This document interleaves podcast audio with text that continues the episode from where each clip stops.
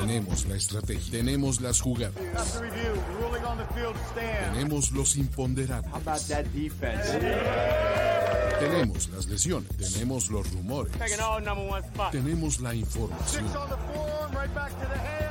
tenemos la experiencia, tenemos sed de fútbol americano. Tenemos todo lo que necesitas saber semana a semana. Playbook, Playbook de primero y diez. El análisis previo más profundo de la NFL con nuestro profesional grupo de expertos Luis Obregón, Jorge Tinajero y Antonio Sempere. Playbook, ¿tenemos tu atención?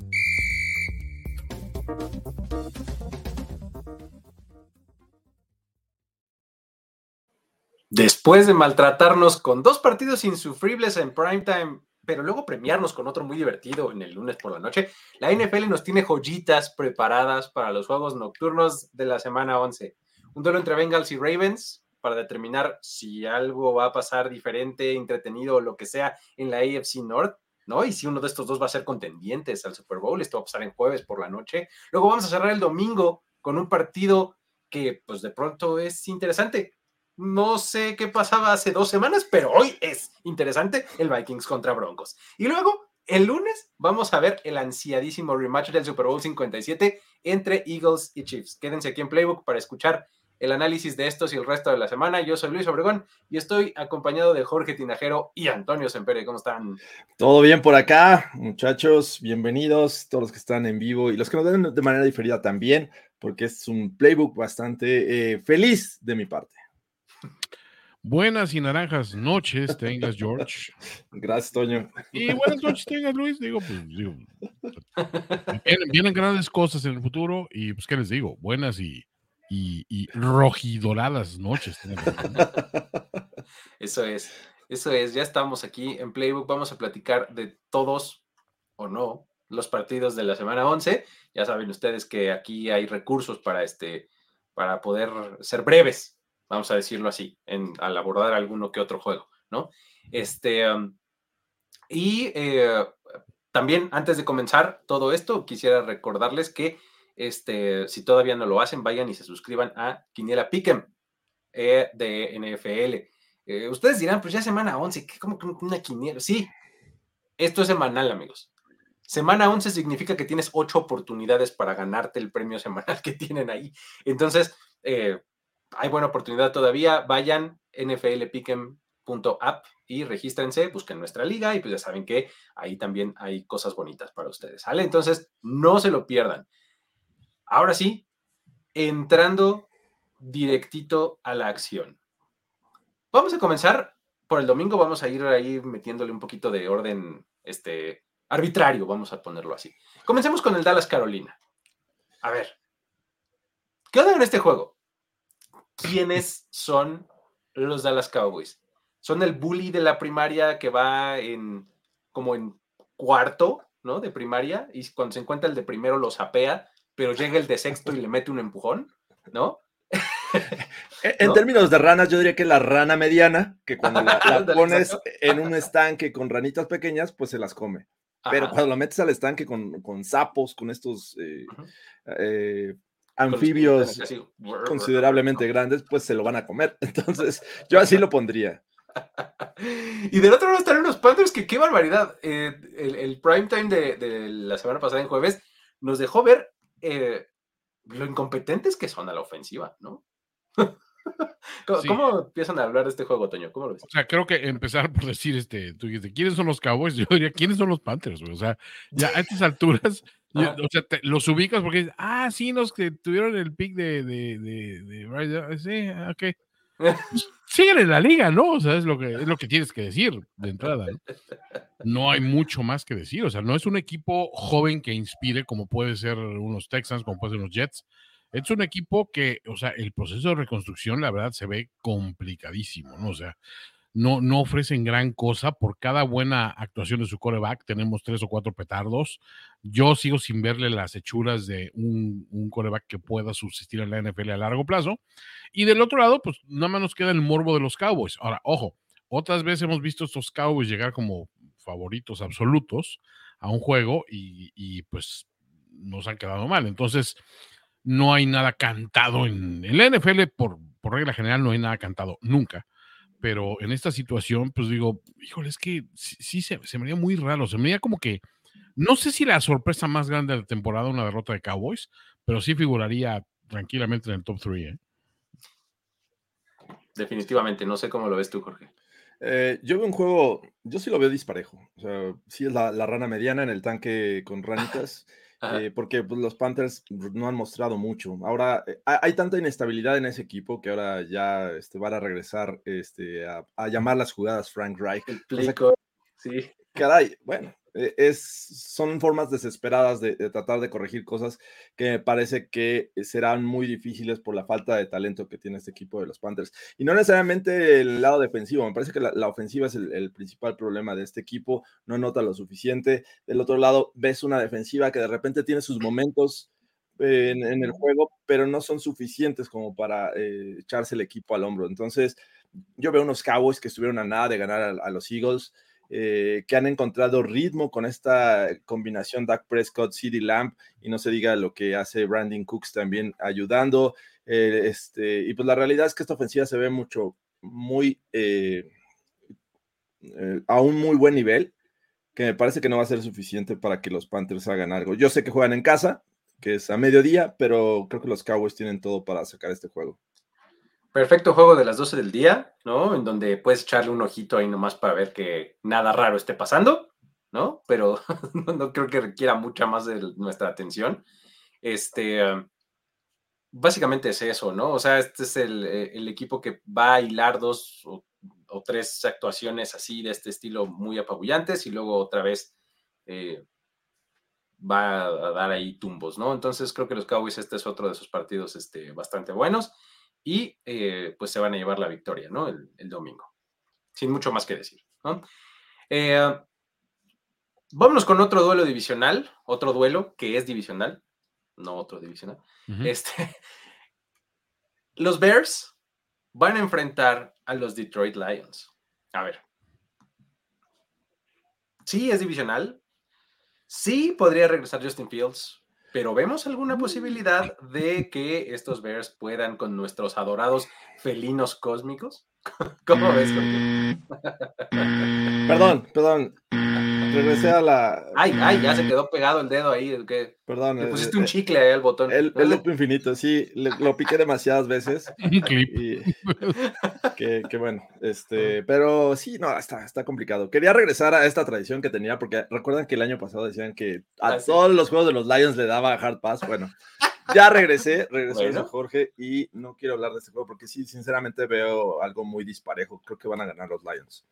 Sí, y antes, a, antes como que yo utilizaba también el, el, el este, el Miles Garrett eh, para, para intentar hablar de, de, los Lions. A ver, pero pues en deferencia a Jesús Niebla y eh, un par de amigos que tenemos Lions por ahí, pero creo que no, ya no lo necesitan. O sea, creo que, creo que sabemos de qué va este juego, sabemos hacia dónde van encaminados esos Lions, sabemos muy claramente hacia dónde van encaminados estos Bears. Y este, y, y, y, creo que pues no hay mucho que decir. O sea, ¿qué pasaría si regresa Justin Fields? Nada. O sea, para efectos de fantasy, a lo mejor te afecta un poquito, pero hasta ahí. Entonces, digámoslo, ¿no? O sea, cantemos que es, que es eh, Lions de una vez, ¿no? Sí, sí. Eh, este, aquí eh, estamos perdiendo la, humil la humildad, ¿no? De sí. Nunca existió, estaba guardada, caray. estamos perdiendo. Pero bueno, este, sí, digo, regresan algunas piezas. Además de Justin Fields, creo que va a regresar este um, eh, Khalil Herbert, ¿no? ah, bueno. eh, eh, corredor. Sí, pero la verdad es que no, no veo mucha más posibilidad de que algo diferente suceda, ¿no? Entonces, sí, vámonos con los Lions. Siguiente partido, los Ángeles Chargers viaja a Green Bay para enfrentar a los Packers. Este es otro de esos juegos en donde está medio complicado leer quién es quién, ¿no? Uh -huh. Porque los Packers, digo, la semana pasada ganaron y lo hicieron bien, ¿no? Este, bueno, ok, va. Pero los Chargers, ay Dios mío, este, cuesta mucho trabajo porque, bueno, metieron eh, cientos y cientos de puntos contra los Chargers, digo, contra los Lions, perdón, pero a ellos les metieron más, ¿no? Entonces, este, ¿será que Jordan Love puede aprovechar esa, eh, esa defensiva que, va a tener enfrente, que ha sido permisiva? ¿O será que los Chargers aprovechan que de repente los Packers medio se caen en la segunda mitad de los partidos? ¿Cómo empieza a salir el juego, Toño?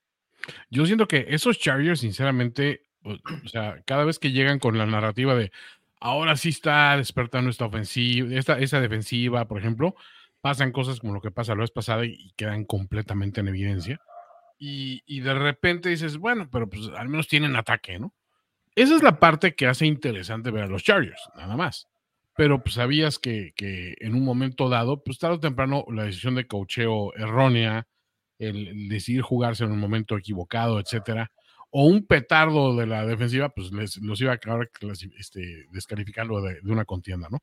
Y ha sido la historia reiterada de los Chargers. O sea, ya creo que podemos narrar todos los juegos, o sea, predecir todos los juegos de aquí a que acabe el año, o más bien de aquí a que acabe la era este, Staley, porque pues no juegan distinto. O sea, nunca ves, incluso después de una derrota eh, dolorosa, porque no, han tenido derrotas humillantes, así de que se han metido 39 puntos y han anotado dos, ¿no? O sea, creo que es, es difícil ver ese, ese panorama. Pero sí vemos que este equipo pierde juegos que eran perfectamente ganables y, nunca ves que haya un, bandazo fuerte, un golpe de timón de, decir, güey, tenemos que inventar una forma distinta de abordar los juegos. No podemos, no podemos basarnos en esta misma estrategia una y otra vez y en hacernos predecibles con todo este arsenal. Entonces, pues, esa es la parte que dices, pues, los Chargers van a seguir siendo los Chargers. Chargers gonna charge hasta que Staley is gonna stay. Entonces, O sea, aparte, se me hace muy apropiado que Staley, o sea, si le quitas la idea, Stale es así como, como, o sea, ya eh, viejo, echado a perder rancio. Es rancio. Rancio, ándale, exacto, Stale. Sí, entonces el rancio creo que, creo que sería un buen, buen apodo para, para este coach en lo que nos dura, que imagino que será esta temporada hasta que le hagan una oferta interesante a Belichick para el año que viene. Pero, pues, o sea, ¿qué, más puedes decir? Y pero del otro lado tienes unos, unos Packers y dices, güey, también, o sea, la, la era Matt LaFleur está pasando por momentos bien difíciles, güey. Están tomando tragos bien amargos y tampoco lo tienen como que cantada, güey. O sea, es, un equipo súper inestable en, en, todos sentidos y parte de, de la fórmula de que Jordan Love no está, no está NFL ready, güey. Parece mentira que a cuatro años de estar acá, sí lo ves haciendo cosas que dices, güey, o sea, eso sonó más eh, Mac Jones que, de lo que, quisieras tener, ¿no? Son cuatro años en, la banca, bueno, tres años y lo que va, lo que a mí me preocupa es lo que va de este, porque o sea, son esos cuatro años en la banca, pero no es como que lleves tres juegos, ya llevas diez, no más el uno o dos que has entrado previamente, ¿no? Y sí, de repente no se nota, ¿no? ¿Cómo lo ves, Jorge? Eh, yo nada más quería apuntar que eh, rancio con la I, o sea, de Staley, eh, sería rancillo posiblemente. Rancillo. rancillo.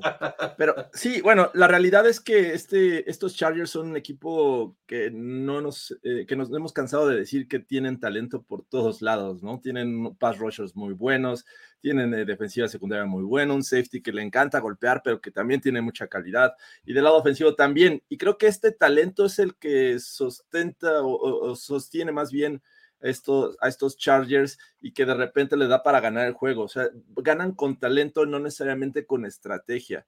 Que veíamos que, es, bueno, al menos creíamos que este año eh, la incorporación del coordinador ofensivo que estaba en Dallas, este eh, Moore eh, iba a darles un toque distinto, una personalidad eh, y que iba a aprovechar todas las capacidades que tiene eh, de, Justin Herbert, pero la realidad es que no hemos visto eso. hoy están 4-5, es un equipo que, que bien podría ir a, Green Bay y perder con unos inestables Packers. O sea, no me sorprendería ver eso. Eh, esta defensiva permite muchas yardas eh, por, por, tierra también y creo que los Packers podrían aprovechar esa situación. Sin embargo, cuando tengas el balón y lo quieras lanzar, me parece que ahí dependes de que un Jordan Love salga en buen momento. O sea, veo un juego parejo por esa situación porque va a ser en Green Bay, pero por talento yo creo que los Chargers deberían de ganar este partido. Estoy contigo, ¿eh? Justo eh, es, un buen análisis ese de, de, decir que los, los Chargers ganan por talento. Eh, es un poco eh, ilustrativo lo que vimos justo el domingo pasado, ¿no? O sea, muchos puntos porque Keenan Allen y porque eh, salieron así en, plan de borallardas, ¿no? Y demás, ¿no?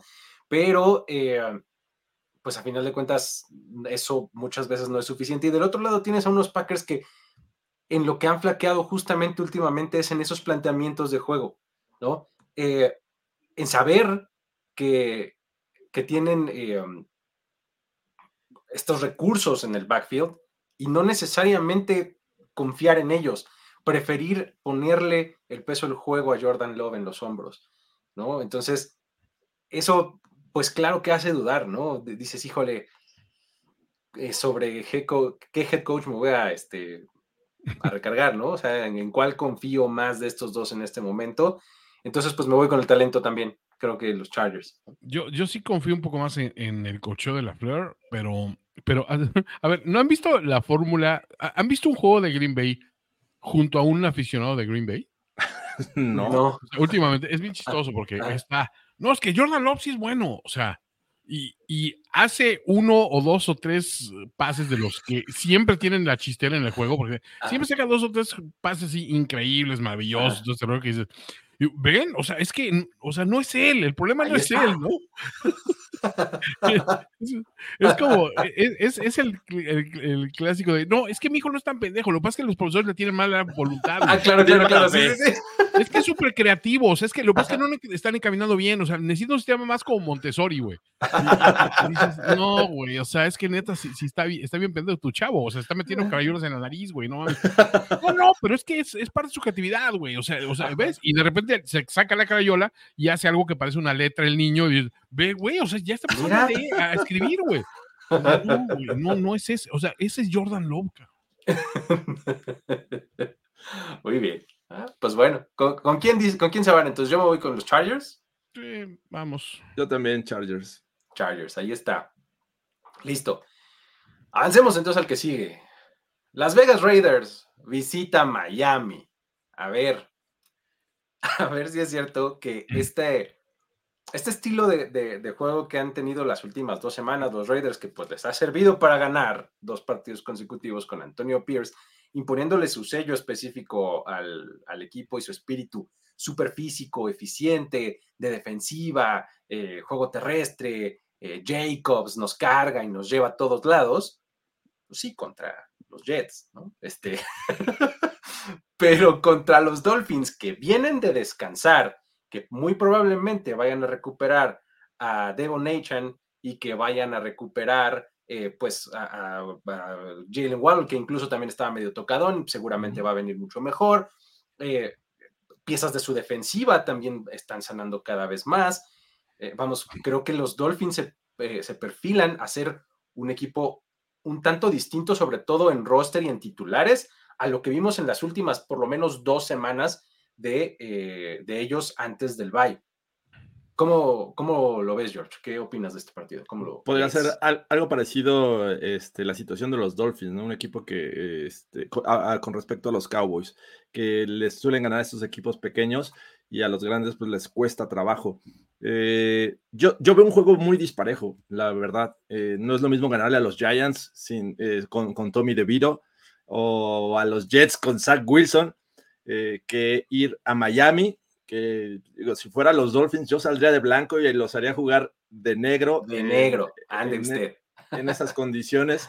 Eh, y bueno, ahí tendrías un, un, factor a favor, pero comparando los equipos, comparando las defensivas contra la ofensiva de Miami, me parece que está muy, muy disparejo han tenido, pues la verdad es que han aprovechado estas, estos dos juegos que yo creo que hasta con Josh McDaniels pudieron haberlos ganado, ¿eh? Pero bueno, ahí está Antonio Pierce, está la historia que va invicto y aunque se, bueno, de hecho no necesitan llevarse a vanos, ¿verdad, Toño? Allá este, pueden encontrar en Miami sin ningún problema, pero no los van a dejar fumar. Eh, es, de los pocos lugares donde este, sí podías comprar habanos cubanos así muy por debajo, o sea, ni tan por debajo de la mesa, o sea, casi, casi uy, pero ¿qué esta, casa, esta caja de, de Partagás aquí? Oh, no me había fijado, señor. Ah, era, era muy, este, a ver, voy a decir una cosa, digo, esta época del año ya el clima no es tan factor en Miami. Eh, por supuesto, llueve porque, pues, porque Miami, este, sí pero pues van a estar sobre los 27, 28 grados al parecer, que dices, o sea... Que no es poco, ¿eh? O sea, sí que digas, uy, qué fresco, pues sí, pues espérate, o sea, yo ahorita ya aprendí que los 27, 28 grados de Miami es pan comido, o sea, yo me aventé días de sensación térmica aquí de 45, 46 grados y dije, no te pases de reata, ¿no? Entonces, este, ya, o sea, ya aprendí lo que es amar a Dios en tierra de indios. Dios, y Dios plumas, no, no puntos. Este, este, y, y- y- por otro lado dices, pues sí, son los, los Cowboys de la, de la, de la americana, güey, son los güeyes que van a, a madrearse al, al, al indefenso.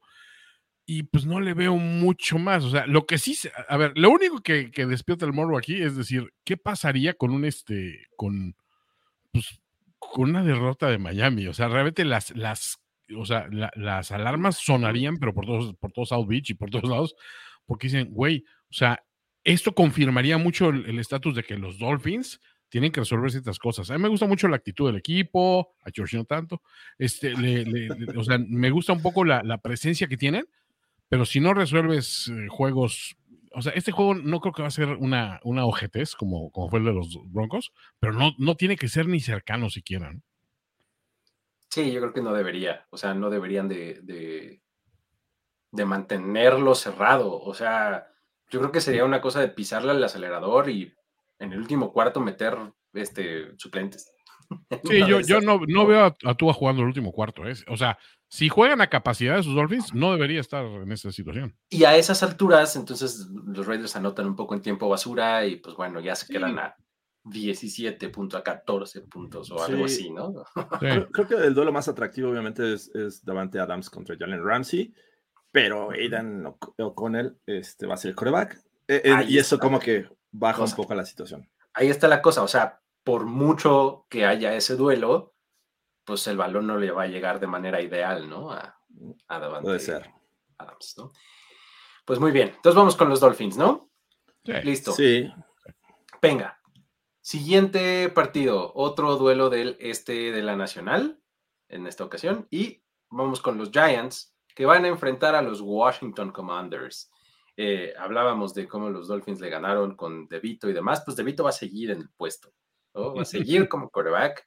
Yo, Este, Tommy DeVito. sí, eh, híjole. Los Giants se han convertido en uno de los equipos más difíciles de ver. O sea, no les encuentras forma de ninguna, o sea, por ningún lado, pues, ¿no? O sea, en ningún grupo este, de posición, ¿no? Toño. Ah, ya. Ya, o sea, acabemos con esta agonía, ¿no? Sí. ¿Qué decimos Commanders entonces, o qué? Además en casa, ¿no? No sé. Yo sí voy Sí. Commanders. Creo que Sí, sí voy. Commanders.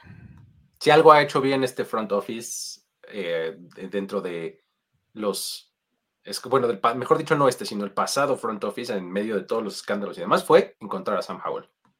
Sí, Creo que algo tienen en ese muchacho. sí, ¿no? McLovin es buen receptor. Y, Y McLovin. Este, vamos entonces con los Commanders. Venga, A ver. vamos a entrarle a un par de juegos bien importantes de este fin de semana. Dos duelos que van a decirnos mucho de la AFC North. Cincinnati va a enfrentar a Baltimore en jueves por la noche y Pittsburgh va a enfrentar a Cleveland. Entonces, de estos dos juegos va a depender, me parece, mucho del destino final de la AFC North, porque además es el segundo partido en ambas, eh, en ambas, en ambos duelos, pues, o sea, Sí. de, de los dos que tienen eh, en la temporada, ¿no? Este, entonces, empecemos por el de jueves por la noche. Cincinnati visita a Baltimore y, pues bueno, a ver, estos equipos jugaron en la semana 2. Era la versión de Joe Burrow de una pierna, ¿no? Ujú, Básicamente, ¿no? no es, me parece, tan comparable eh, aquella versión con esta. Eh, si Cincinnati pierde este partido, esencialmente le va a decir adiós al título divisional, me parece, ¿no? O sea, porque Sí. Por más que han ganado y se han mantenido bien y han dado muy buenos partidos, no salen del último lugar de la división, ¿no? Entonces, perder se me hace que ya es como decirle adiós a este, al título, sobre todo porque el primer lugar siempre ha sido Baltimore. Entonces, ya sería una diferencia muy grande. Entonces, creo que van a entrar como en este sentido de urgencia importante, ¿no? Que puede darles algo que decir, algo, buen fuego. Sin embargo, dato aquí, Cincinnati ha perdido 13 partidos divisionales en fila jugando como visitante en primetime. Entonces, ah, digo, eso es historia y es un dato ahí nomás al, eh, al aire. Pero pues, ¿cómo, cómo empiezan a, leer este partido? ¿Cómo lo ves, Jorge? Mm, yo creo que los Bengals entran con un sentido de urgencia mayor. Parecía como que ya estaban corrigiendo el camino, pero de perder este duelo se pondrían 0-3 en la división. O sea, bien dices, creo que ya el, título se vería muy lejano y sobre todo te quedarían dos juegos contra los Steelers que tienen defensiva y uno más contra los Browns que ya, ya les ganaron. Entonces, eh, la situación no pinta del todo bien porque van a enfrentar una buena defensiva. Es cierto, la, semana pasada no vimos nada de esas buenas defensivas que creíamos que iban a, presentarse en el terreno, tanto los Browns como los Ravens. Permitieron muchos puntos, eh, pero también consiguieron puntos a favor. Entonces, eh, va a estar bien crítico porque, pues, hoy eh, los Texans, eh, bueno, nos demostraron la semana pasada que los Texans son capaces de ganar un equipo como los Bengals. Y sinceramente, estos Texans, a pesar de lo bien que está jugando CJ Stroud, me parece que no tienen la capacidad que tienen estos Ravens eh, tanto el juego terrestre como el juego aéreo, como la defensiva, y creo que en conjunto este, son en este momento un mejor equipo y dependen mucho de Joe Burrow. Eh, no sé si, si ya va a jugar eh, T. Higgins, que me parece que les hizo mucha falta la semana pasada, y, que, y que bueno, ya vimos que Tyler Boyd, en lugar de decir yo puedo con el, el puesto de wide receiver 2, pues la realidad es que dejó ir ese pase para el triunfo. Así es que eh, sí, es, es, un juego que me, va a gustar por eso, porque creo que los Bengals van a salir a dar todo en este partido, tienen que ganarlo, y creo que los Ravens del otro lado tienen todo el equipo para eh, poderle, poder barrer esta serie contra los, contra los Bengals. Me, gusta mucho, creo que ya nos hacía falta un jueves de estas características y creo que de la intensidad que vamos a ver el día de mañana. Ya, no, ya nos faltaba. T. Higgins estoy leyendo que no, no va, ya lo descartaron, hace ratito salió la nota. Este, yo creo que sí les va a hacer falta. ¿Cómo lo ves, Toño? No, y más grave lo de Hendrickson, ¿no? Que lo vimos en la última serie ofensiva contra los Texans. Este, en la serie defensiva, perdón, o sea, cuando, cuando movían el balón que los llevó a la victoria, sale ahí lesionado.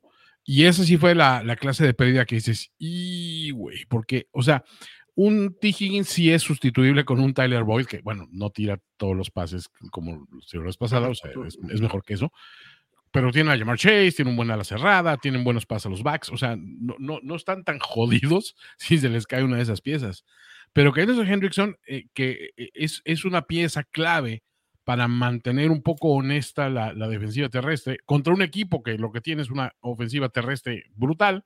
Y dices, híjole, güey, pues es que te la ponen complicada, más el ingrediente visitante, más que, honestamente, creo que los Bengals hubieran dicho, si nos metemos o nos llevamos la división, algo así, somos la historia, increíble, ¿no? Por ese arranque terrible de 3-0 y con, y con Burrow lesionado y todo lo demás acá. Eh, hay menos presión de, o sea, digo, no estoy diciendo que van a echar a perder la temporada ni nada, o sea, van a seguir siendo el rival súper complicado, pero la presión está más del lado de, de, Baltimore y Baltimore sí tiene que ganar este juego. O sea, Baltimore sí no puede permitir que se le empiece a escapar la división por, por perder estos duelos cruciales, sobre todo ahorita que tienes el edge, ¿no? O sea, ya ganaste el primero y estás contra un rival lesionadón y que viene de una derrota que anímicamente tiene que pesar. Ahí es donde tienes que golpear contra las cuerdas, güey. Decir, no, no, de aquí no sales, que de esta esquina no sales. Entonces, sí, me, me gusta muchísimo la, el planteamiento para. Está todo puesto para que los Ravens hagan lo suyo, porque es que esta división, digo, e, es, es bien chingón. O sea, yo odiaba generalmente esta división porque odio a muchos fans de los Steelers que son amigos cercanos míos y que igual, o sea, mi estereotipo de cuando van ganando ya Stairway to Seven y triunfalismo, todo rollo, agiten esas toallas. Pero este, pero por otro lado, sí se me ha hecho bien divertidos estos juegos. Los de los Steelers no tanto, son, son, o sea, los resultados son buenos, pero no juegan bonito. Pero los demás son bien entretenidos, güey. Y es que habría que, o sea, habría que recordar que estos dos equipos vienen de, perder la semana pasada y no sé quién perdió peor de los dos, ¿eh? Está o sea, ¿no? Tuvieron, tuvieron actuaciones opuestas. O sea, si lo piensas, Cincinnati empezó flojo ¿no? Y casi saca el juego al final, ¿no? Y Baltimore empezó muy bien. Y bueno, encontraron la forma, una vez más, de entregar el juego en el último cuarto, ¿no? Una, eh, derrota muy Ravens. Estaba, eh, estaba leyendo cómo realmente los Raiders, digo, los Ravens son este, un, un equipo que deja ir ventajas en la segunda mitad y específicamente en el último cuarto. O sea, fíjate, en esta temporada, sus tres derrotas, en todas han ido arriba y dejaron ir la ventaja. En dos de ellas la ventaja era de doble dígito. O sea, y aún así, Luego, desde 2022 te vas un año antes. Tienen seis derrotas dejando ir ventajas de doble dígito. es el mayor número en la, liga. Luego, un año antes, antes, 2021, llevan siete derrotas en las que dejan ir una ventaja de siete o más puntos en el último cuarto. Es el mayor número en la liga también, ¿no? En ese mismo periodo, desde 2021, Lamar Jackson tiene 13 touchdowns y, y 13 turnovers en el último cuarto, específicamente en el último cuarto. Ahora, si tienen la ventaja en ese último cuarto, entonces solamente ha lanzado cinco touchdowns y ocho turnovers con un rating de 60.7. O sea, algo les pasa a los Ravens que no, no, saben qué hacer con ventaja. ¿Sabes qué se les pasa? Les pasan obregoides. obregoides. Obregoides. obregoides. A ver, yo te pregunto, si juegan estos Ravens que dejan ir ventajas de siete puntos o más en el último cuarto contra los Niners que nunca pueden remontar desventajas de siete puntos o más en el último cuarto, ¿quién gana? Eh, el juego se extiende hasta el infinito. es como aventar, un gato con un pan con mantequilla en, el lomo. Lo avientas y se queda dando vueltas porque ninguno, puede caer al revés. se abre un vortex temporal ahí. Realmente. Se, altera la línea de tiempo y esto causa un desastre. Eh, pero sí, definitivamente creo que también del lado de los Ravens, eh, eh, la situación divisional, aunque su récord es, es bueno, están, o sea, están a un juego los Browns y los Steelers. y están 2-2 en la división. Ya nada más les quedaría otro juego contra los Steelers y otro contra los Browns, me parece. Sí, no, les quedaría nada más el de los Steelers, perdón. O sea, este sería su juego número 5 en la división. Y en la conferencia están 4-3. O sea, apenas los tres que han perdido han sido contra eh, de la conferencia. Así es que es, también está muy crítico para los Ravens. No lo podría, no deberían de perder, lo juegan en casa. Yo sé que es divisional, pero en este momento son un mejor equipo que los Bengals. No deben de perder este partido los, los Ravens, estoy de acuerdo. Este, y deben me refiero a, deber, pues, o sea, así debería de ser. Pues ¿no? yo creo que eh, son un equipo más completo en este momento que Cincinnati. Y mira que Cincinnati está jugando bien, ¿eh? O sea, nada, nada en su contra, pero creo que deben ganar este juego los Ravens. Ahí está. Vámonos al otro. Decía yo, Pittsburgh va a visitar Cleveland. También se enfrentaron en la semana 2, igual que Cincinnati y Baltimore. Ese, partido fue donde Cleveland perdió a Nick Chubb, no sé si se acuerdan. este, el partido de la noche, en donde este, ahí le dieron en la rodilla, ¿no? Y, Minka. Entonces, no, mm, qué bueno que no pasaron la repetición, aunque después desafortunadamente de alguna manera vi el video. Este, y en esa ocasión, Pittsburgh ganó por cuatro puntos. Pero en ese juego, los Steelers anotaron dos veces con defensiva. O sea, híjole, este, las cosas son un tanto distintas últimamente para estos dos equipos. No, no, creo que ese día como que desahuciamos a Cleveland después de que perdió a Nick Chubb, ¿no? Ahora nos enteramos que Deshaun Watson ya no va a jugar el resto de la temporada y bueno, el equipo obviamente se desvivió en halagos diciendo, ¡ay, wow! ¡Qué gran muestra de valentía! Y no sé qué, ¿no? Este, pues tenían que aprovechar un resquicio para hablar bien del tipejo, ¿no? Pero bueno, este, eh, a final de cuentas, eh, ya se quedan sin, sin, sin su coreback titular. PJ Walker va a estar por, por un negocio que una refinería de, de Sean Watson. Víctor Cruz, eres un asno. Este, pero bueno, el punto es que queda fuera por el resto de la temporada, ¿no? Y eh, PJ Walker ahora va a ser el titular. Y em, eh, um, perdí el tren de pensamiento muy cañón por lo de la refinería. Este- ah, bueno, van a tener que eh, eh, confiar en PJ Walker y del otro lado, pues Pittsburgh eh, tiene un, un cambio un poco en su, en su ofensiva recientemente. No sé si se fijaron que desde que Matt Canada está en el sideline, ¡ay, mira! Resulta, ¿no? Pero tampoco se traduce en, en yardas, ¿eh? O sea, a mí me sorprende la, la situación de los Steelers que tienen un récord ganador, están a uno del líder divisional, Ajá. pero que el rival les suele ganar esta eh, batalla de yardas, o sea, la Todas de- las batallas menos la del marcador. Y es lo que les decía la semana pasada, no, Sí, ¿cómo es posible? Eh, Les gana todas, menos ¿cómo el marcador. está pasando algo que, que creíamos que no era parte de este, o sea, Ajá. este, deporte. Dominar un juego de, eh, de yardas regularmente te lleva a, a- a tener más probabilidades de victoria, pero para Steelers no está pasando y es algo muy, muy interesante de analizar. Creo que en algún momento tendremos que ver esto, pero pues es gracias a la defensiva y este juego sin, sin el Wango me parece que es un juego de dos defensivas y ver cuál es la más dominante.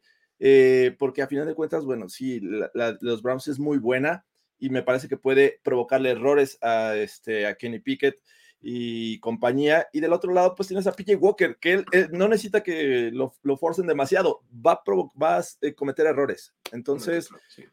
podemos ver posiblemente una, algo parecido a lo que ocurrió la semana, la semana 2 en la que se enfrentaron la primera vez esta temporada.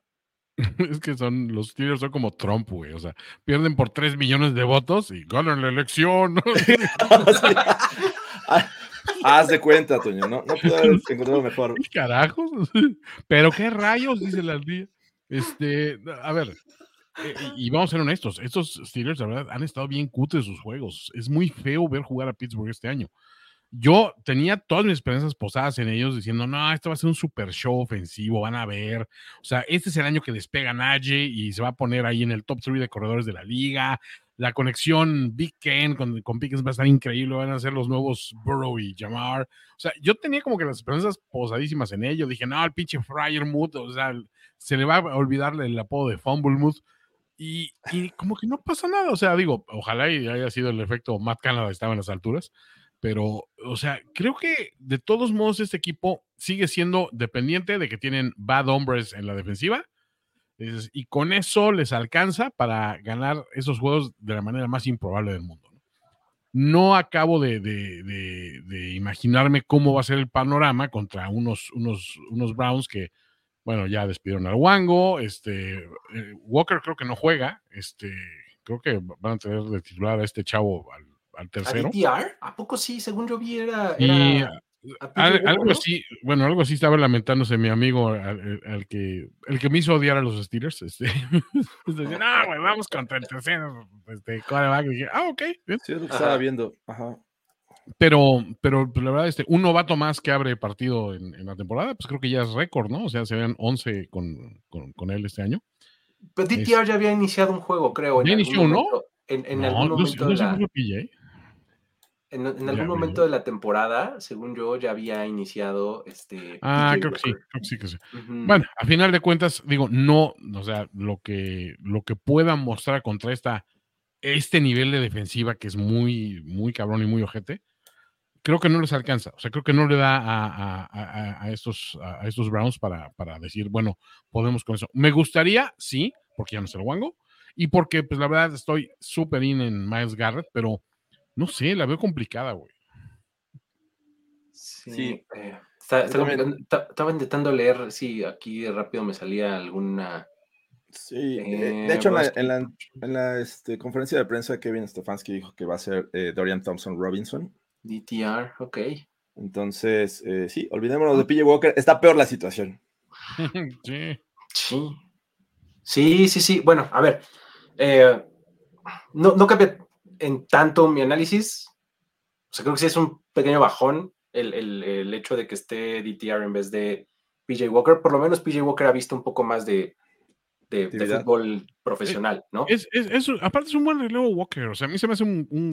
exacto, o sea, efectivo. Quarterback backup, ¿no? Este, bien ahí.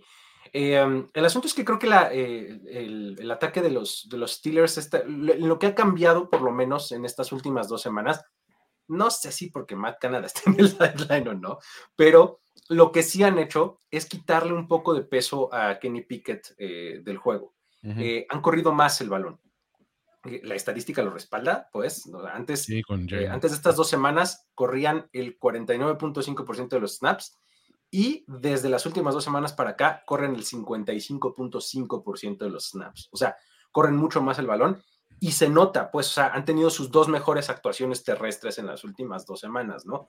Jalen Warren y Najee Harris ya son un one-two punch declarado, ¿no? O sea, y me parece que se complementan bien, ¿no? El asunto es que enfrente van a tener a una defensiva de los Browns que es muy buena deteniendo el juego terrestre, ¿no? O sea, la fórmula este, de los 70 de, de los Steelers de corramos el balón y juguemos buena defensiva, este, pues contra los Browns se va a poner a prueba porque es una, una defensiva muy buena, ¿no? Eh, terrestre. Eh, um, creo que los Browns eh, tienen lo suficiente a, la defensiva como para detenerlos. Tienen el, ah, por lo menos los diseños y el esquema necesario a la ofensiva para hacer que las cosas funcionen, ¿no? Me, cuesta un poco más de trabajo ahora que me enteré de lo de DTR decir que, que van a ganar los Browns, pero creo que me mantengo ahí. Sí, uh. diré Cleveland Browns. Híjole. Eh, yo, voy, yo voy, yo voy Steelers. Eh. Yo también voy Steelers. Eh, se pondrían 3-0 en la división. Ojo, eh, ojo con eso. Que si pierden los Ravens, podríamos verlos en el primer lugar. Eh. Amanecen así el lunes. ¡Ay, qué frío hace aquí! here, we go. Y, más se deja la posibilidad, porque yo sé que muchos aficionados de los Steelers quieren, ya no quieren a Mike Tomlin en sus filas ni a Matt Canada, pero eso los va a amarrar más. Así es que va, a estar complicado. Pero sí, yo veo ganando a los Steelers este próximo domingo insisto, creo que el hecho nada más de que vaya a jugar a DTR me hace dudar un poco más, pero me voy a mantener firme. Cleveland Browns. ¿Va? Este, um, vámonos al que sigue. Tennessee Titans visita Jacksonville.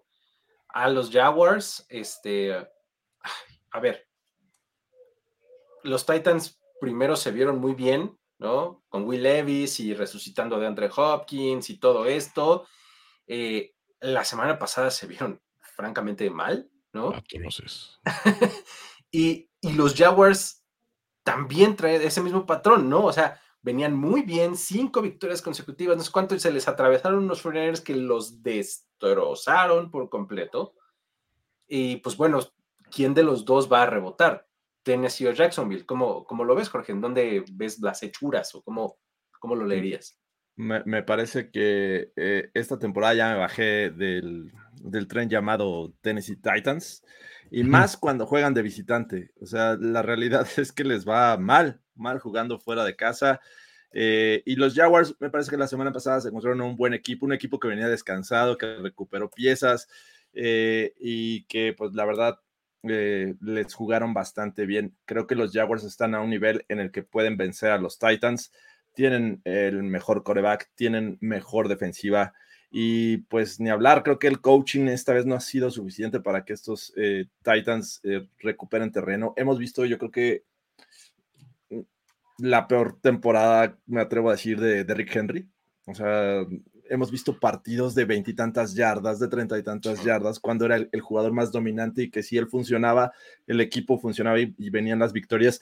Ahora la realidad es que no, y estás tratando de depender de un, de un coreback ahora novato. Veíamos a Ryan Tannehill que estaba en, sus, en su peor momento, las cosas no funcionaban. Con el novato vimos, ah, más o menos, pero también el talento no es tanto en el, en el ataque aéreo. Así es que este, está bien complicada la situación para los Titans. Yo, a pesar de que digan es divisional y todo puede pasar, creo que los Jaguars deberían de, volver a ganar. Es que, híjole, o sea, pues, eh, coincido en el análisis de Henry, obviamente viene de la mano de, de una de las peores líneas ofensivas de la liga por completo. y sabes que pues, por bueno que seas y todo, si ya estás como que en la parte de donde inicia el declive de tu carrera, pues se ve difícil, ¿no? O sea, creo que lo, poco que le vimos a, Levis este, como, como un posible reemplazo esperanzador, pues fue el día que se puso el uniforme de Oilers y hasta ahí, ¿no? Porque después como que lo hemos visto y dices, no, pues es que realmente no tienes mucha protección, ya saben a qué vas a jugar. Y del otro lado, digo, pues creo que los, los, o sea, si bien me hubiera gustado ver un poco más espíritu en los Jaguars en la derrota contra Niners, no porque les fuera a ellos, al contrario, o sea, yo quería que ganaran mis Niners siempre, pero como que esperabas más del rival. O sea, sí decías, pues, o sea, tan rápido se, se dieron la vuelta y se, se, escondieron en su, en su madriguera. Y, y, creo que este, este juego les viene muy ad hoc para decir, espérate, sí tenemos, tenemos equipo, somos un equipo que pues, este, trae un buen paso, trae un buen récord, que había solventado bien sus juegos en Londres ya tradicionales. Entonces, dices, pues, ah, tienes que estar del lado de ese equipo que pues, ahorita, sí, anímicamente está un poco vapuleado, pero pues sigue teniendo playmakers, ¿no? O sea, sigue teniendo un, a un Josh Allen bastante efectivo, o sea, tiene buenos elementos a la ofensiva y la defensiva, está, está balanceado, ¿no? Y los Titans, por más que le busques, híjole, güey, o sea, es D-Hop y una bola de muertos ahorita, y pues Derrick Henry también medio arrastrando el cadáver ahí. Eso que dices, Toño, me preocupa a mí también, ¿eh? O sea, el, hecho de que, de que no hayan, eh, no hayan mostrado mucho más los Jaguars, ¿no? O sea, como que siento que bajaron los brazos rápido, ¿no? En, el, en el partido. No me gustó esa, o sea, mentalmente, pues, cómo se vieron los Jaguars, ¿no? Porque los, los superaron muy rápido y ya, nomás se hicieron bolita, ¿no? Para los, patines en la espalda, ¿no?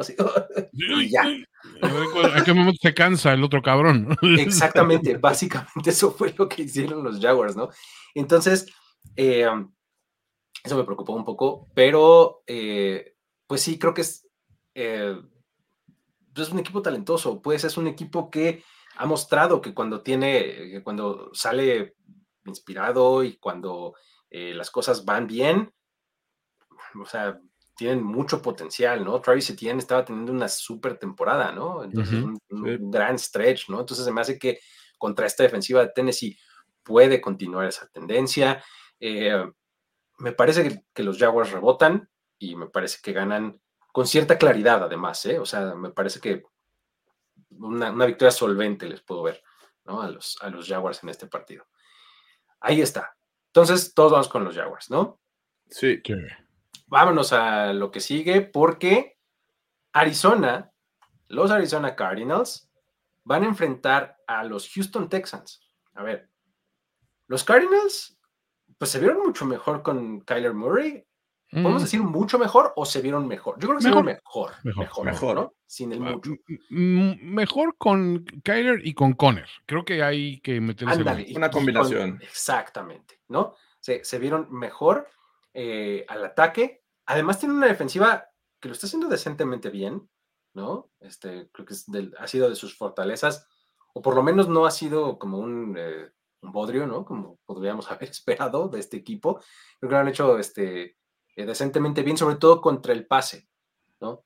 Y es justamente una de las potencias que van a enfrentar en el equipo que tienen ahora este domingo, enfrente de ellos, que son los Texans, ¿no? Que vienen con un CJ Stroud, que ahora resulta que ya todo el mundo dice CJ Stroud MVP, ¿no?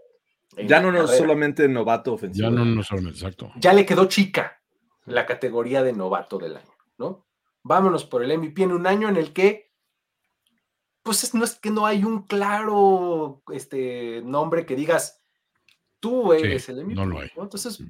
ante esa ausencia, puedes decir, pues, ¿por qué no CJ Stroud? ¿No? Ahora, imagínate que ganar el MVP CJ Stroud. Solamente ha habido un novato en la historia de la NFL que ha ganado el MVP. ¿Se acuerdan de ese dato o no? Ese es de trivia, así de, noche de trivia de nerds, así. Mm, eh, pues ya con unas chelas encima. el único novato. Novato en ganar el MVP solamente ha habido uno. John Marine. 1957. Ah, no. Ah, no. Otto. Jim Brown. Jim Brown. Jim Brown, ah, bueno, pues es que sí, bad hombre. Jim Brown. Ojete legendario. O sea, pero sí, claro. legendario, en totalmente. el, en el Monte Rushmore de los, de los ojetes, Totalmente. una de esas cuatro caras es la de Jim Brown. Sí, está cañón. Sola, aparte de él, solamente una vez un novato ha estado en el top, top 3 de votos en el MVP. Sucedió en 1998. 98, Peyton Manning, Randy Moss. Randy Moss. Sí. O sea, si, si CJ Stroud recibe votos y que en el top 3 sea apenas el segundo, si lo gana sería apenas el segundo, ¿no? Eh, enfrente tienen unos Cardinals que en una de esas le permiten, güey, de vintage, sí. una de esas les permiten ahí este, los, eh, los Cardinals continuar con esta racha, pero no estoy tan seguro. ¿Cómo, cómo ves, este, Jorge? ¿Qué, qué dirías de este juego? Mm, diría que en, en algún momento va a estar divertido este juego. Sí, a mí también me, hace- me hacen frisky. Sí, creo que no, del, no porque sean los Cardinals, sean los Texans, equipos que pues, recientemente nos han decepcionado un poco. Y aparte, de- decíamos, o muchos decían que eh, los Cardinals iba a ser el peor equipo de esta temporada. Están cerca, pero pues ya ganaron su segundo.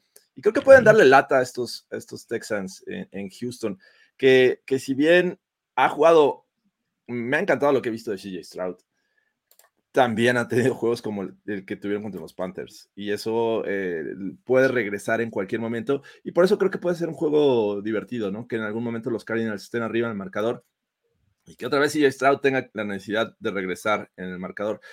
Pero bueno, a fin de cuentas creo que sí me cargo hacia, hacia estos Texans, que me gustó mucho lo que vi contra, contra los Bengals, un juego que no esperaba. No sé si la motivación de estar en Ohio de, de, de CJ Stroud le haya ayudado, pero bueno, eh, ahora en casa creo que la afición está bien metida con estos Texans y tienen la capacidad y el coaching, me gusta mucho lo que está haciendo de Michael Ryans, eh, para sacar este juego adelante.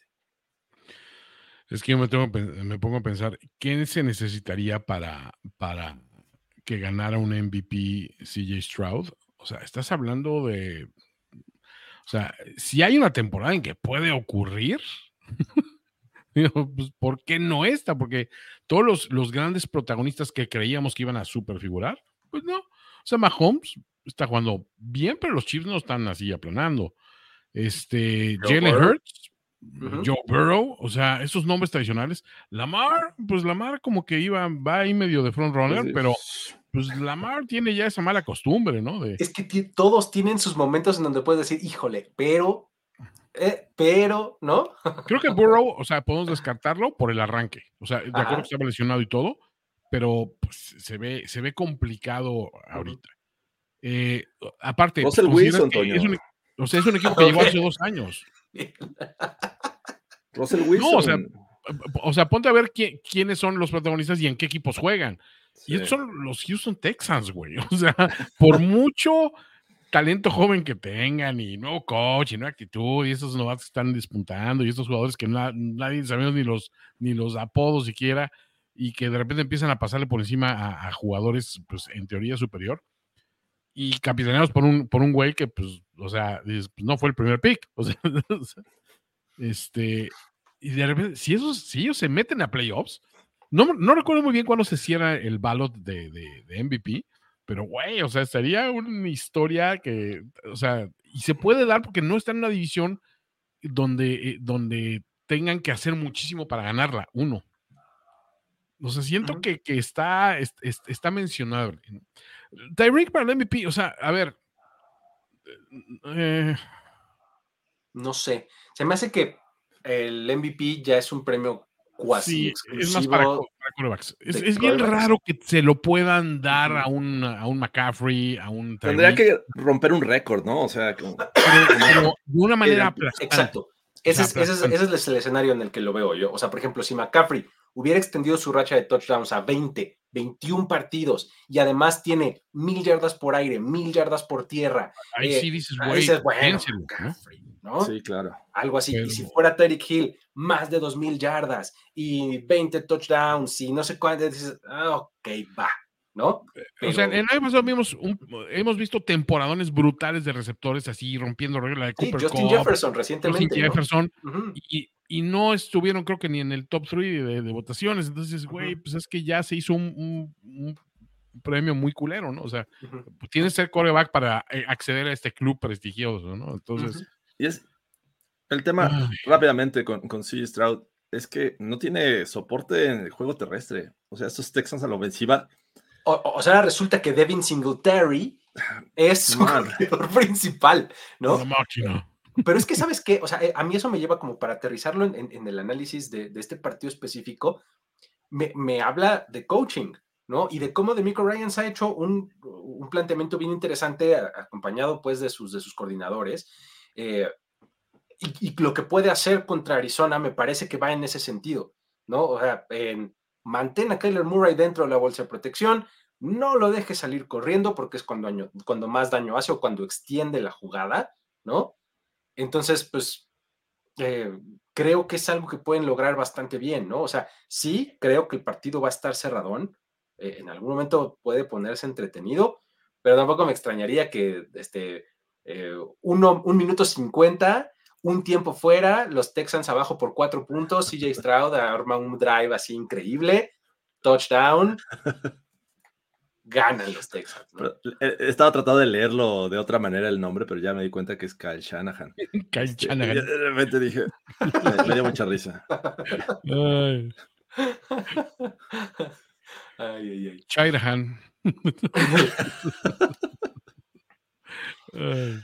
No sé, ¿cómo, cómo viene el juego? Entonces, ten- ¿quién, quién gana? Yo voy con los Texans. Deep in the heart of Texas. Vamos con los Texans. Ahí está. Tampa Bay Buccaneers visita San Francisco. Eh, los Niners tuvieron esa siesta reparadora de 15 minutos que todo el mundo hemos tomado, así que cuando te despiertas dices, uy, ¿de aquí a dónde? ¿A poco no? ¿No? Vámonos. ¿no?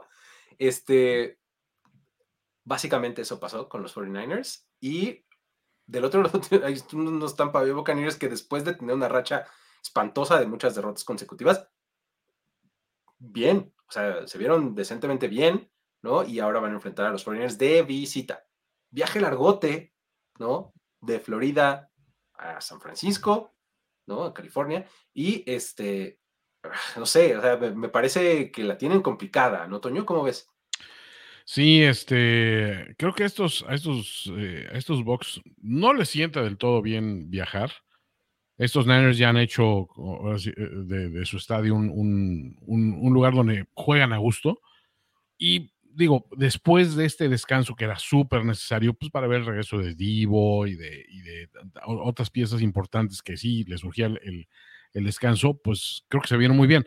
Creo que lo que más le favoreció a los Niners fue tener ese tiempo extra para integrar a, los nuevos, así que los nuevos del equipo, a, Chase Young, a Randy Gregory, a decir, a ver, espérate, pero estos ya son tus roles definitivos, tú vas a hacer esto, tú vas a hacer lo otro, o sea, como que ya definieron mucho más eh, cómo, cómo se van a defender, que era lo que les estaba doliendo, lo que les dolió muchísimo en la racha, en la racha perdedora fue eso, ¿no?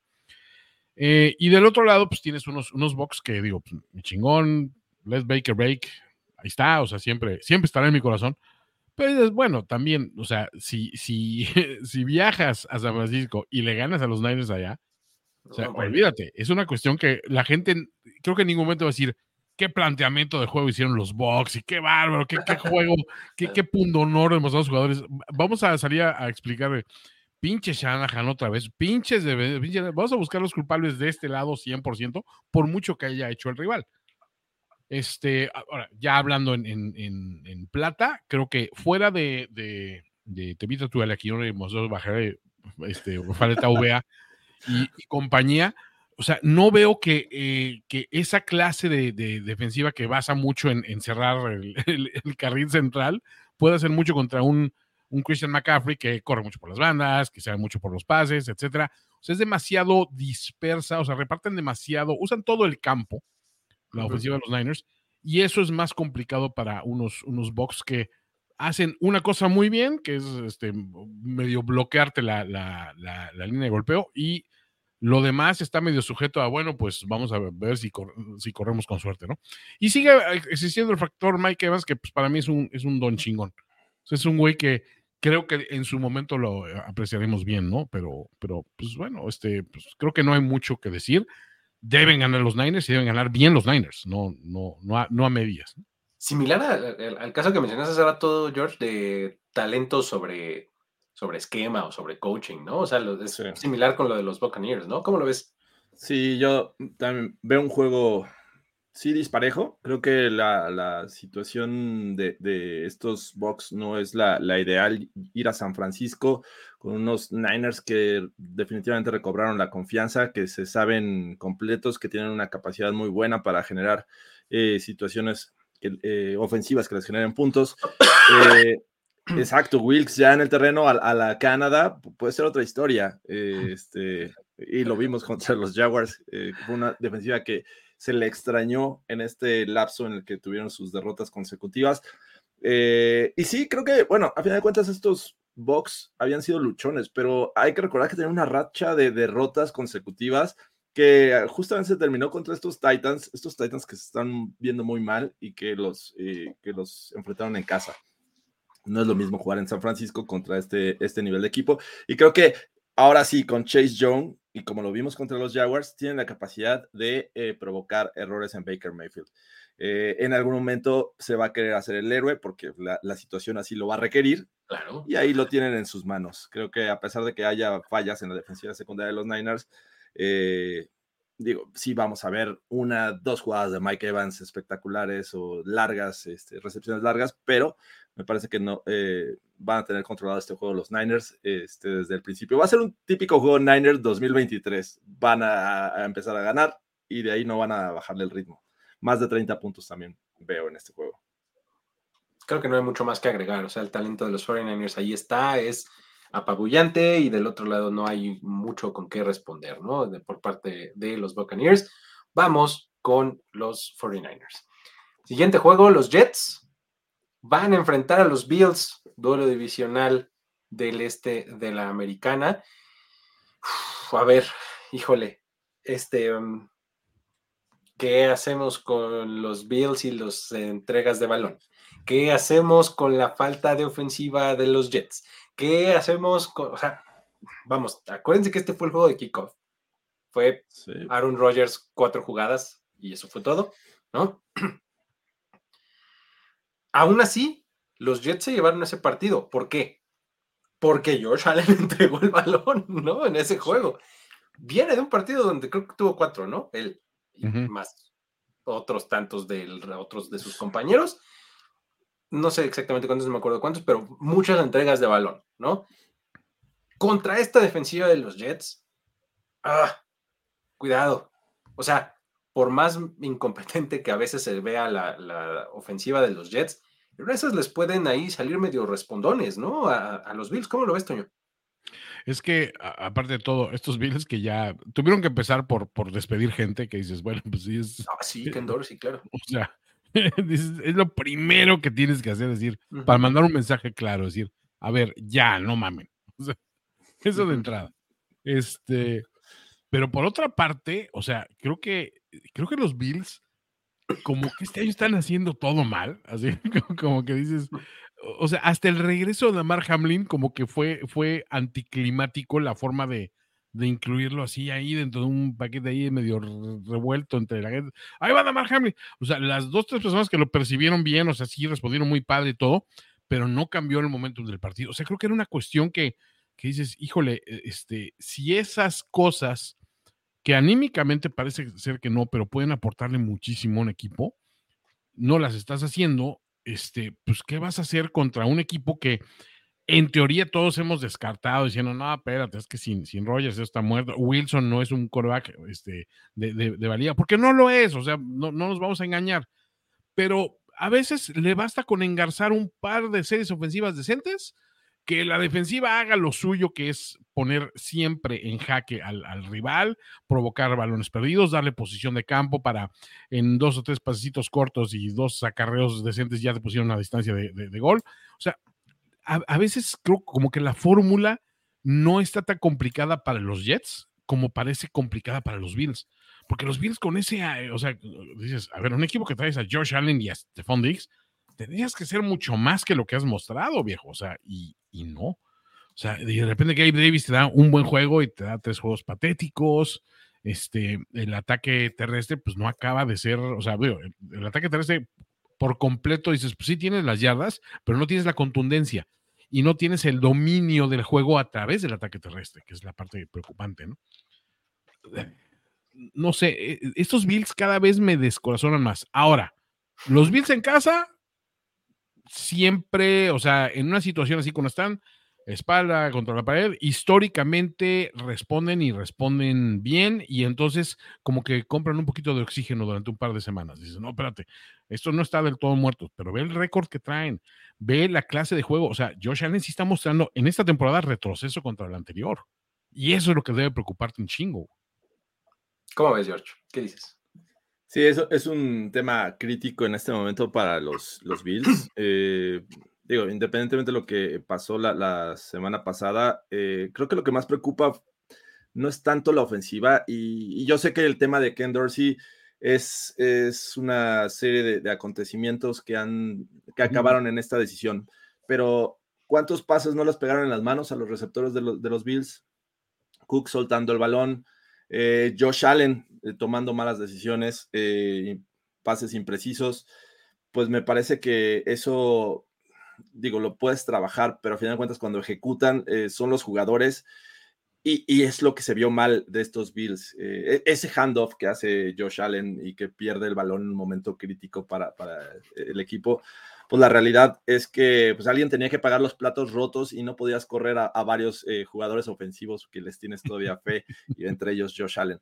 Me parece que con, con Brian, lo que hacía Brian Dable era limitar estas cosas que Josh Allen de repente quiere hacer como de, vestirse de héroe. Me refiero a alargar jugadas y luego forzar el balón. Le han salido, pero creo que lo que veíamos con Brian Dable era uno, dos, tres segundos y soltar el pase rápido. Cole Beasley, Stephon Diggs, eh, su Tyrant, Dawson, Dawson Knox.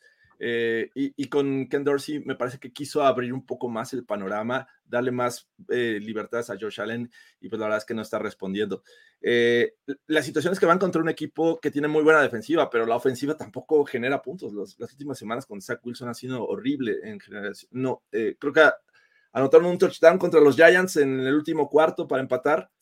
Y creo que ha sido el último touchdown que les hemos visto este, contra los Raiders. Me parece que no, no pudieron lograrlo, si mal no recuerdo.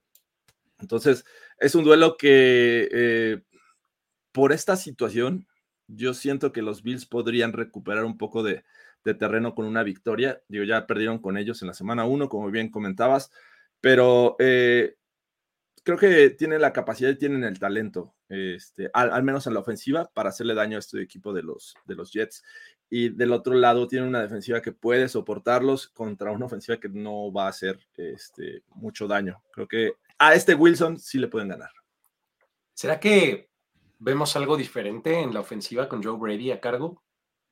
Yo no estoy tan seguro. O sea, creo que, abonando a lo que decías, Jorge, um, se le ha dado como mucha más manga ancha a, Josh Allen eh, con Ken Dorsey y creo que con, probablemente lo que acabe pasando con Joe Brady además en una semana con un día menos, ¿no? Es una semana corta, entre comillas, ¿no? Este, probablemente lo que hagan sea simplificar el playbook y eso le dé como mayor margen a Josh Allen de improvisar, ¿no? O sea, de, vayámonos un poco a lo básico y eso es un poco más de carreos, acarreos de, diseñados para Josh Allen y cosas así eh, que probablemente lo habiliten para hacer esas cosas, ¿no?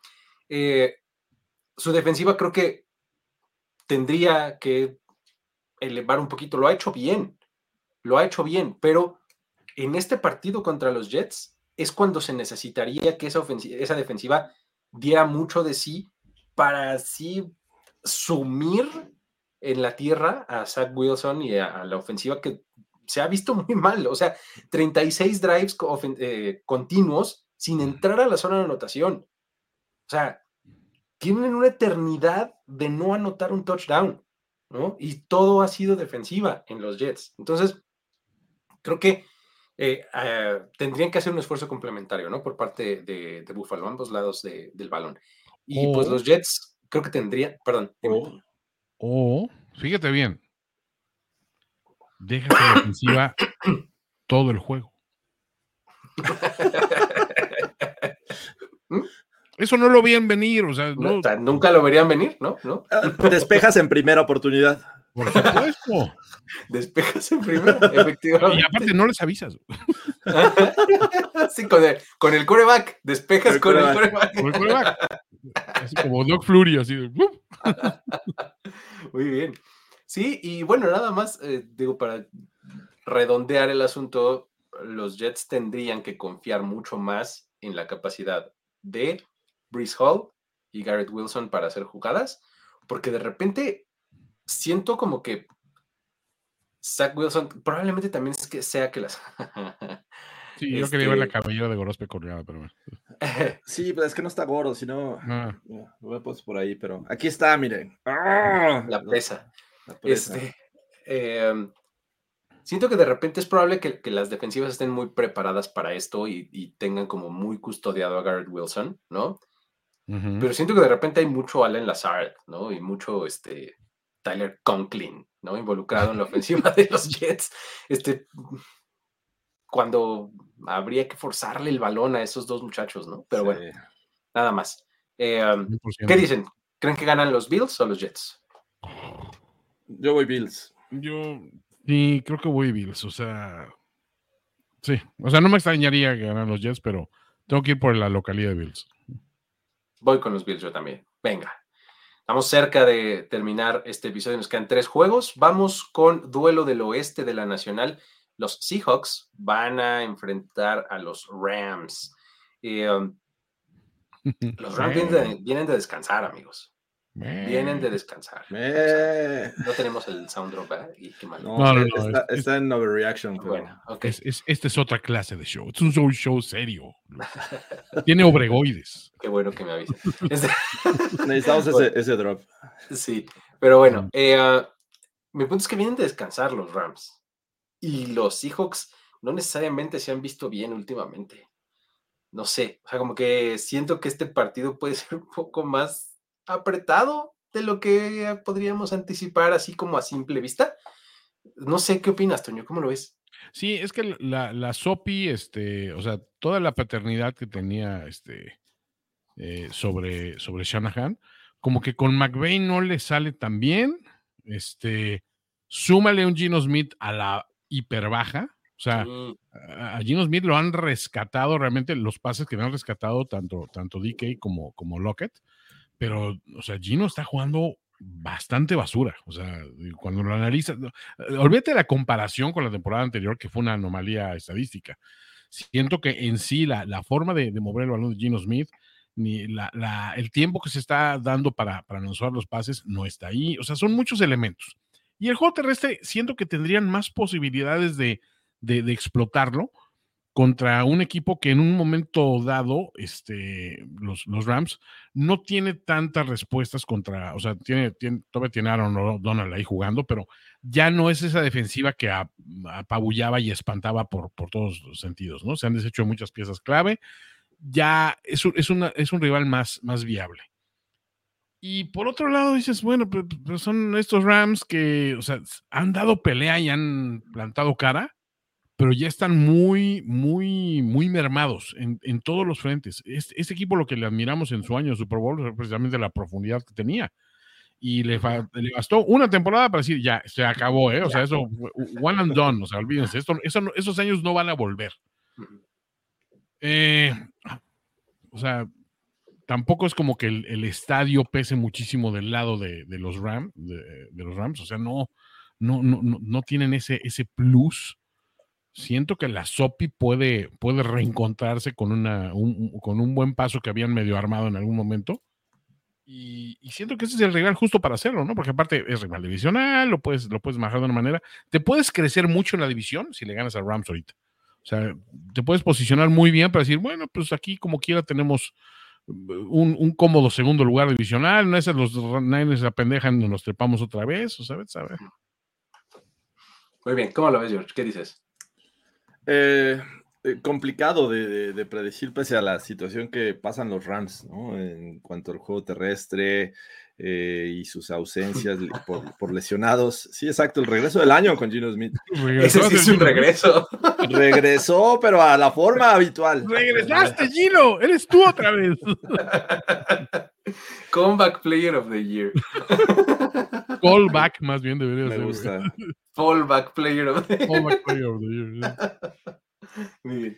Eh, sí, eh, es, veo, un tema complicado el de, el de los Rams, pese a que jueguen en casa y pese a la situación de, este Gino Smith, me parece que no va a ser fácil este, barrer esta serie, porque ellos ganaron en la semana 1 en Seattle, pero ahí todavía tenían equipo completo. Ahora enfrentan unos hijos que a pesar de estos problemas que estamos viendo, me parece que eh, tienen la capacidad por talento, este ha sido el playbook por talento, eh, de sacar adelante este juego. O sea, le puedes mandar un pase malo a, este, a cualquiera de tus wide receivers y me parece que te pueden hacer una, una jugada interesante. Eh, y estoy hablando de los Seahawks. Running backs tienen buenos jóvenes, me parece que en algún momento también pueden hacer esas escapadas. Eh, Leonard Williams llegó a la defensiva de estos, estos Eso fue una gran adición, ¿eh? Creo que pueden hacer eh, estragos ahí contra la línea ofensiva de los Rams, que también han tenido problemas de lesiones.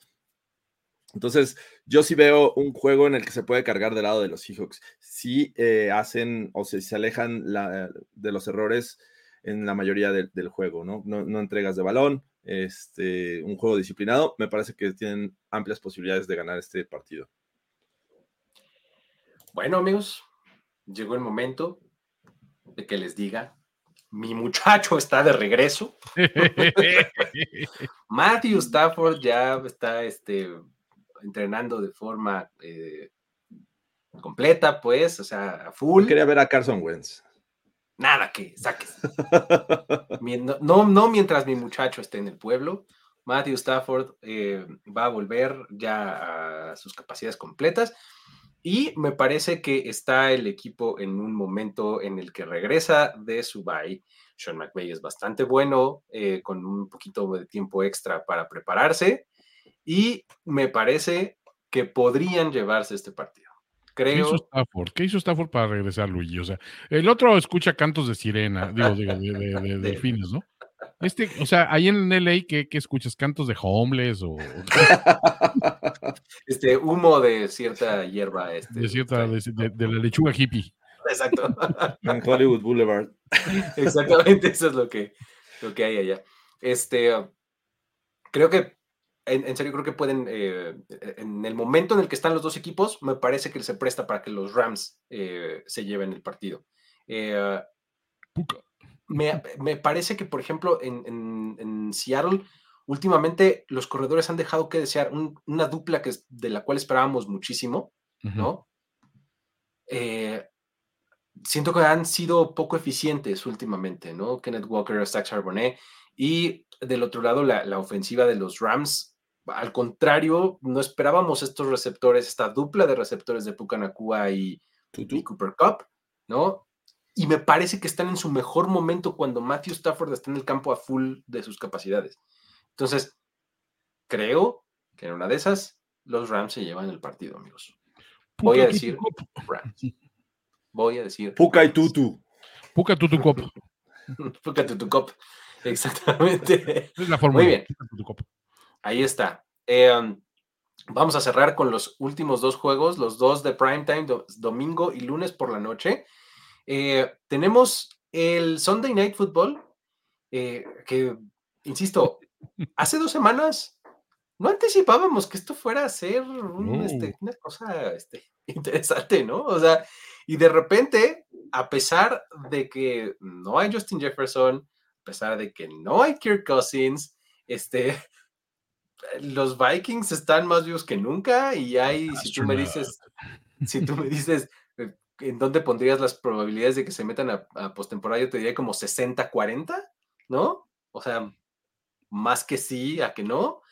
Y del otro lado, los Broncos de repente ya agarraron medio una rachita ahí donde dices, ah, caray, este, esto se está poniendo interesante, ¿no? Pero lo mejor de todo es que, vamos, el mundo en general va a poder ver sin mayor distracción a The Pastronaut. The Pastronaut. ¿no? el fenómeno, el fenómeno, ¿no? Llamado Joshua Dobbs, eh, va a estar tomando el campo un domingo por la noche. La verdad es que, digo, kudos a la liga por no haber movido este juego, ¿eh? porque lo puedo haber movido hace un par de semanas, ¿no? Que todo indicaba, ¿no? De, quítalo, ¿no? De repente se puso, bueno. Ya estaba en el script, Luis. estaba, exactamente, este es el asunto. ¿Cómo lo ves, Jorge? ¿Qué, qué, qué debemos esperar de este juego? ¿Qué? Sí, eh, ¿quién monólogo? Como dice aquí. Este, no, el monólogo viene en el Broncas, viernes 6 de la tarde en Broncas. Pero bueno, eh, sí, es un, es un juego que, que, me intriga mucho por el, eh, lo que vamos a ver de los Vikings. O sea, estos Vikings de Joshua Dobbs no han bajado el ritmo, me parece que les da esta, esta esta versión ofensiva con un coreback móvil, porque a final de cuentas también te genera eh, yardas después de, este, salirse de la bolsa de protección. Joshua Dobbs lo hace muy bien y además en movimiento suele de repente sacar pases que parece que ya todo está perdido y te consigue este, avanzar el balón. Con estos wide receivers que sin Justin Jefferson, como lo hemos visto hasta el momento, eh, pues han respondido, han levantado la mano. La verdad es que también me, sorprende lo, que he visto de este cuerpo de receptores. Tienen a un TJ Hawkinson que también sabe responder. Entonces, eh, pues digo, no creo que vaya a ser un juego fácil para los Broncos, pese a que las últimas semanas lo que más ha mejorado es su defensiva y no tiene nada que ver las últimas semanas con lo que vimos a principios. La realidad es que han hecho los ajustes han tenido el personal. Esta semana parece que regresa Karim Jackson, ya eh, cumple sus dos semanas de suspensión eh, y entonces pues va, a regresar a la alineación titular. Eh, así es que me, gusta mucho el match. Creo que esta defensiva contra, de Denver contra la ofensiva de los Vikings me parece que puede ser este, la clave. Del otro lado, pues vemos un Russell Wilson que no tiene tampoco nada que ver con lo que presentó en 2022. Eh, el tipo está este, lanzando y de repente vemos esos pases que parece que van hacia la nada, se los rescata Cortland Sutton como el touchdown que, le vimos contra, contra los Chiefs y el juego pasado contra los Bills. Eh, el juego terrestre es relevante, de repente tienes a Puka, pero digo a Puka, a, a Puki, a Javonte Williams, y tienes también este McLaughlin, y bueno, me parece que ya despertó Samaji Piran, estaba haciendo como que no estaba haciendo un buen trabajo, pero me parece que ya los tres eh, son efectivos en algún momento del juego. Entonces, sí, creo que ahí es donde los Broncos deberían sacar eh, ventaja. La defensiva de los Vikings me parece que no es de las mejores, pero son cumplidores de repente. Tienen ahí una lesión, me parece que eh, Jordan Hicks, me parece que fue el que se, tronó y estaba jugando muy bien este linebacker. Así es que veo un juego sí cargado al lado de los Broncos. Si es que juegan como lo han hecho contra los Chiefs y contra los Bills, debería ser el favorito del Sunday night. Sí, es un, es un, la NFL es mucho de momentum, ¿no?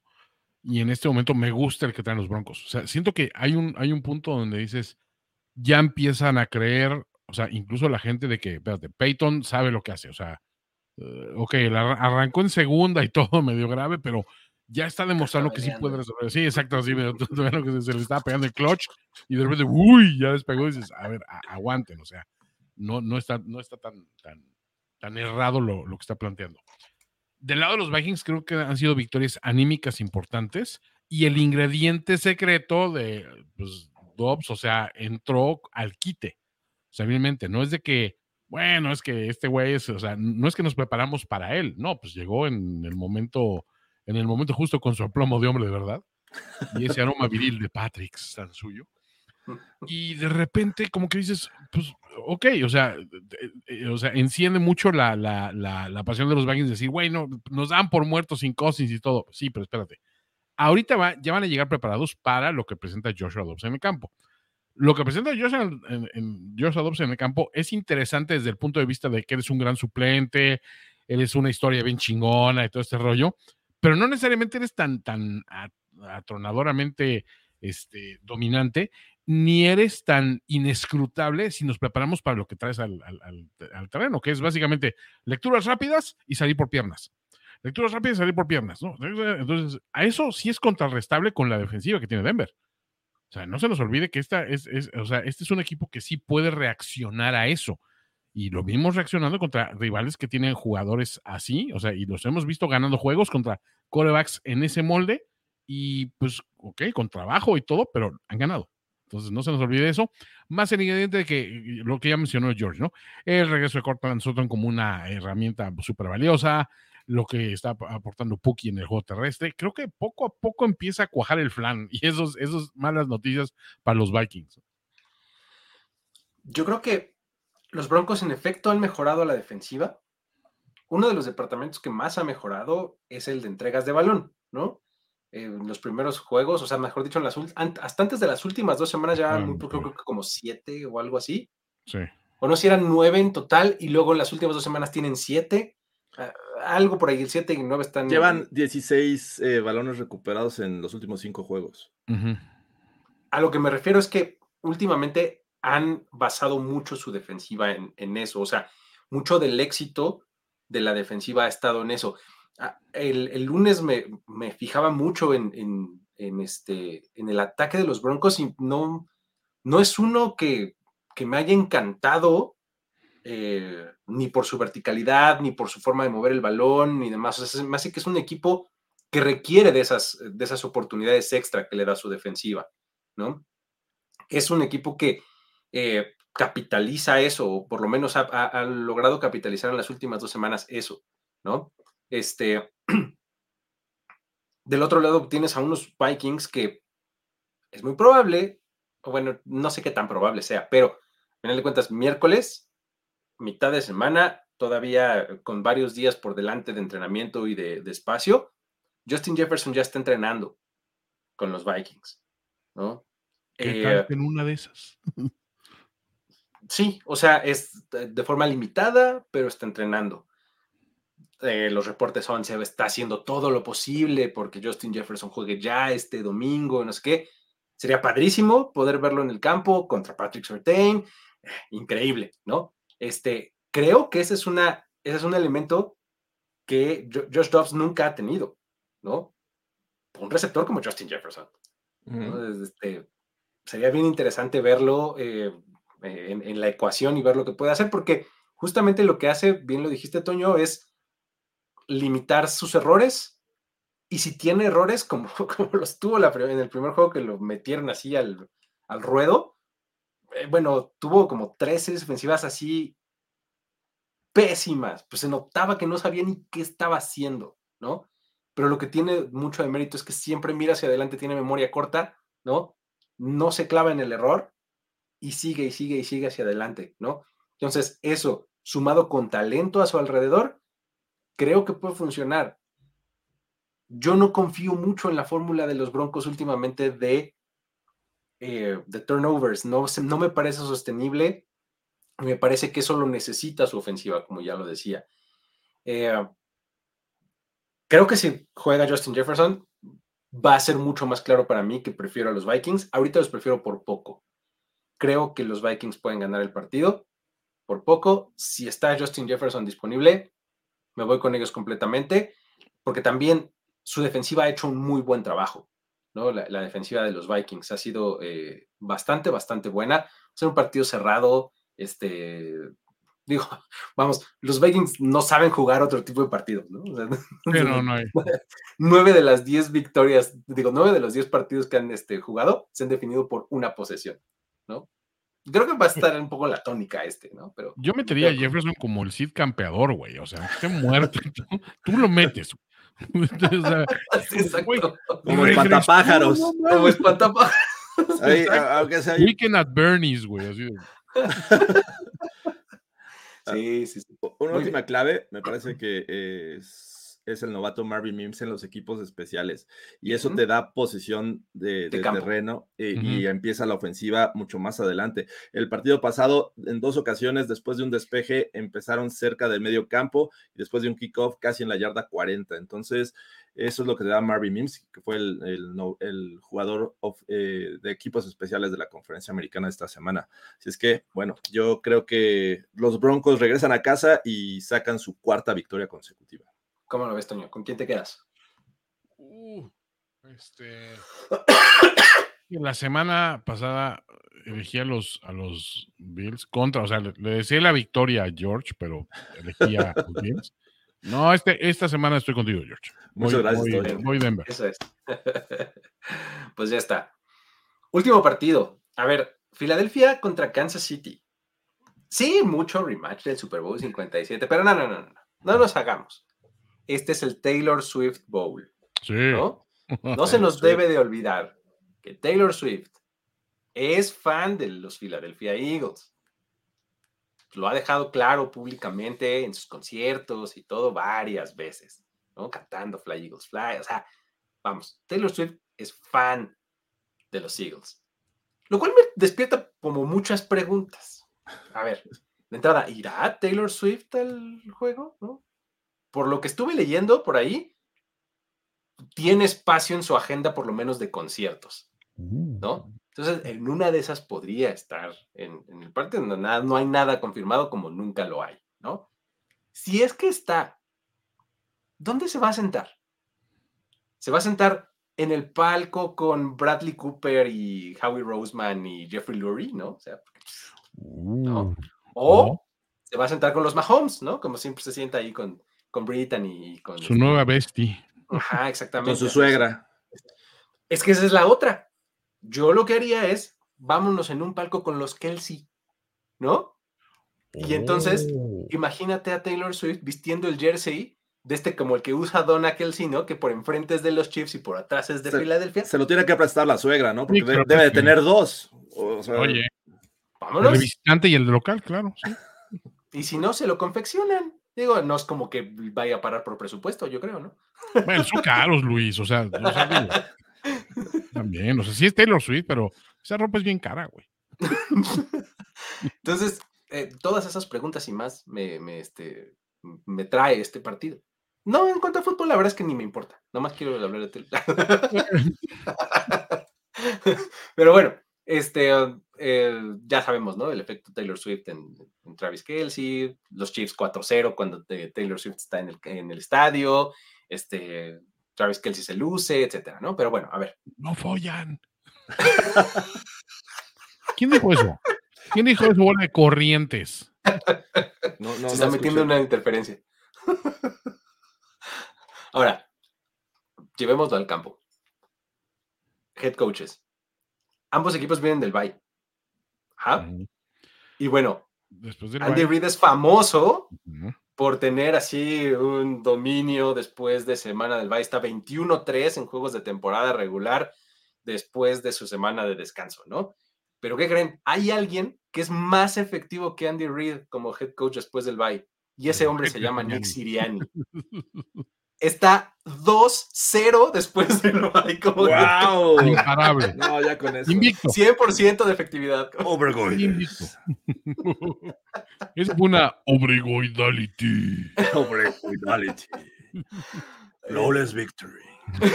Flawless victory. Exacto. Entonces, ¿cómo viene el juego, amigos? ¿Qué, qué, qué- qué me dicen ya después de todo esto? Eh, ya estaba pensando en el playlist, eh, pero no. Entonces, este, ah, vamos a hablar del juego. Sí, es. eh, me parece que es un, un juego muy, muy parejo, porque ambos equipos son muy similares, al menos esta temporada.